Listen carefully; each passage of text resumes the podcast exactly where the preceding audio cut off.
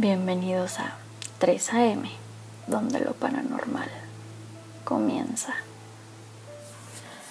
Hola, ¿qué tal? ¿Cómo están? Espero que estén muy bien. Hoy es viernes, viernes de asesinos seriales. Así es.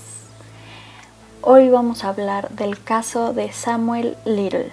Un caso de verdad muy impactante. Estoy investigándolo por varios días de verdad es un tema muy, muy interesante. Así que vamos allá. Samuel Little, el asesino serial más aterrador de toda la historia en Estados Unidos. Vamos a comenzar con su vida privada. Samuel Little nació el 7 de junio de 1940 en Reynolds, Georgia, hijo de una prostituta, o como él solía decirle, que era una estrella de la noche. Poco después de su nacimiento, la familia se mudó a Lorraine, Ohio, donde fue criado por su abuela. Conforme fue creciendo, pues asistió a Hawthorne Junior High School, donde ahí comenzó a tener problemas de disciplina y rendimiento escolar. Años más tarde, Little se mudó a Florida cuando tenía alrededor de 20 años para vivir con su madre. Una vez establecido en Florida, comenzó trabajando en un cementerio y como conductor de ambulancias. Little comenzó a viajar cada vez más lejos y ahí fue cuando comenzaron los problemas con la ley. Había sido arrestado en ocho estados por crímenes que incluían conducir bajo la influencia de alcohol, fraude, hurto, robo armado, asalto agravado y violación.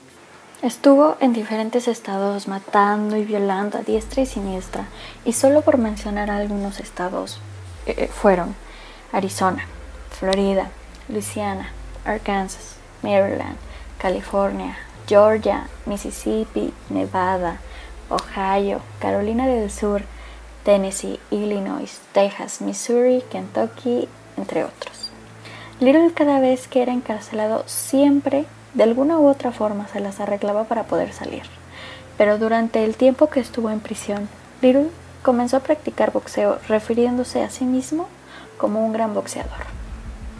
Bien, ¿Cuándo comenzaron los crímenes? Bueno, pues Little desde muy joven presentó problemas de conducta y esto lo llevó a que en 1956 fuera condenado por irrumpir en una propiedad de Omaha, Nebraska, y Little fue recluido en una institución para delincuentes juveniles.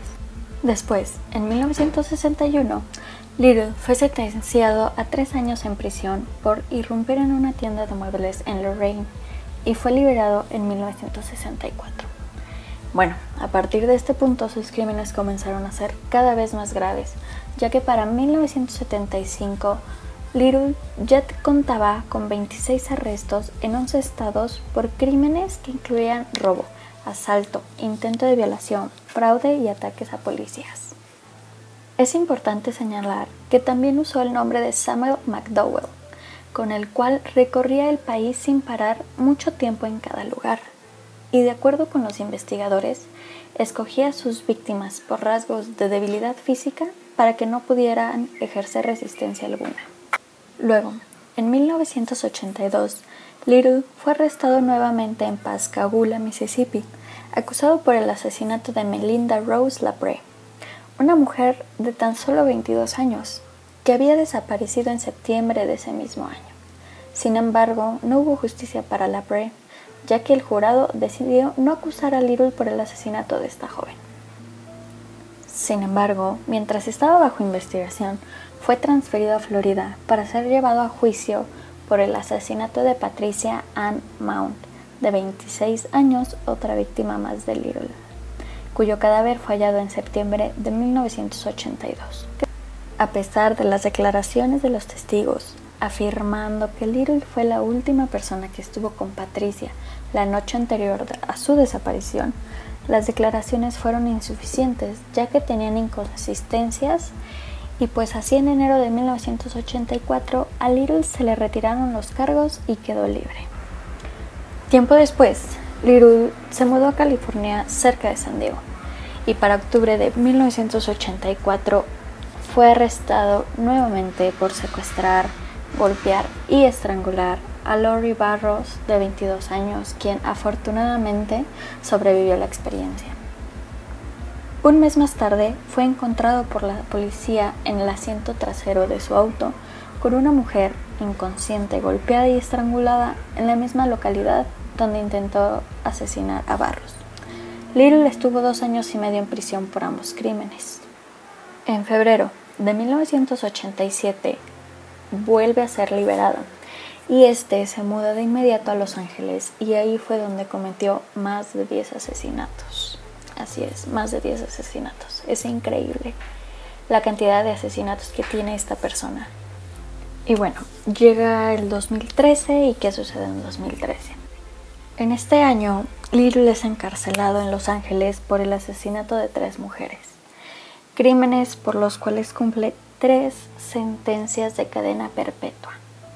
Sus víctimas fueron Carol Jane Elford el 13 de junio de 1987, Guadalupe Duarte Apodaca, asesinada el 3 de septiembre de 1987, y Audrey Nelson Everett, asesinada el 14 de agosto de 1989. Algunos meses más tarde, la policía declara que Little estaba siendo investigado por docenas de asesinatos cometidos en los 80s, que hasta entonces eran desconocidos. En conexión con las nuevas circunstancias, nuevas pistas y datos del caso de Melinda Laprie, fue reabierto en Mississippi. Ahora bien, no es hasta el año 2014 cuando se le dicta sentencia a Samuel Little por los asesinatos de Elford, Nelson y Apodaca. La acusación presentó los resultados de las pruebas de ADN, así como otras mujeres que fueron llamadas para declarar en contra de Little, las cuales fueron atacadas durante la carrera criminal de Samuel Little. La fiscal Beth Silverman, quien le imputó las tres cadenas perpetuas, señaló a The New York Times que la motivación sexual era lo que movía a Little, pero añadió que el hombre se ofende si alguien lo llama violador.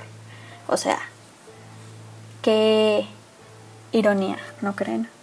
Pero bueno, Little afirmó que tiene problemas de erección, cosa que no era cierta, ya que las pruebas decían todo lo contrario, porque en los cuerpos y en la ropa de las víctimas se hallaban restos de semen. La forma en que obtiene la satisfacción sexual es durante la estrangulación. Así dijo Silverman al diario. Uno de los casos que confesó Little es el de Melissa Thomas, de 24 años, cuyo cadáver desnudo fue encontrado en 1996 en un cementerio de Opelousas, Luisiana. Aseguró que la conoció en la calle y la invitó a su auto a consumir drogas. Luego se estacionó junto al cementerio y cuando iban a tener relaciones sexuales en el asiento trasero, él comenzó a acariciarle el cuello. ¿Por qué sigues tocándome el cuello? ¿Eres un asesino serial? le preguntó ella. Según lo contó Little a la detective del caso, Crystal LeBlanc. Entonces esto hizo enojar a Little y decidió matarla así sin más. Para LeBlanc fue impresionante cómo Little recordaba nombres de calles, bares y la ubicación exacta del cementerio de la pequeña iglesia de Opelusas. El hombre usaba su fuerza de una forma tan brutal, tan atroz, tan desmedida, que una de sus víctimas, a la que golpeó en el abdomen, sufrió de una fractura de columna vertebral. O sea, Solo imagínense la fuerza, la hazaña, la rabia con la que le pegó para haberle roto la columna. El 25 de septiembre de 2014, Little fue hallado culpable y sentenciado a cadena perpetua sin posibilidad de libertad condicional. Hasta el día de su veredicto, Little continuó insistiendo en su inocencia. Pero en julio de 2018 Pruebas de ADN confirmaron su implicación en la muerte de Denise Christie Brothers, otra víctima más, por lo que fue transferido a la prisión del condado Héctor en Texas. Tiempo después, pues Samuel Little ya está en la cárcel y él comienza a hacer sus confesiones de los demás crímenes que cometió. Las confesiones muestran que Little tenía como víctimas en su mayoría a mujeres, muchas de ellas pobres o con adicciones al alcohol o a las drogas, según investigadores. Los casos de este tipo de víctimas frecuentemente quedaban sin resolver en Estados Unidos, lo que pudo haber contribuido a la impunidad de Little durante muchos años.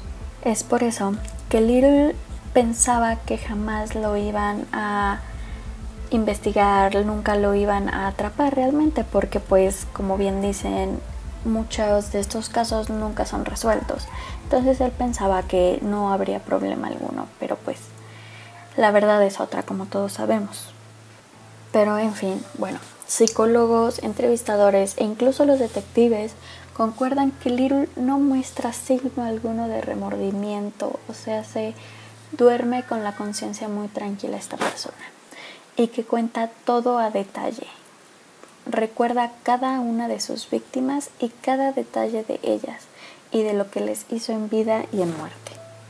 Muchos catalogan a Little como un psicópata carismático, ya que durante las confesiones, a la hora de hablar sobre sus víctimas y los detalles de sus muertes, los contaba con mucho entusiasmo y hasta se reía a la hora de recordar sus atroces actos.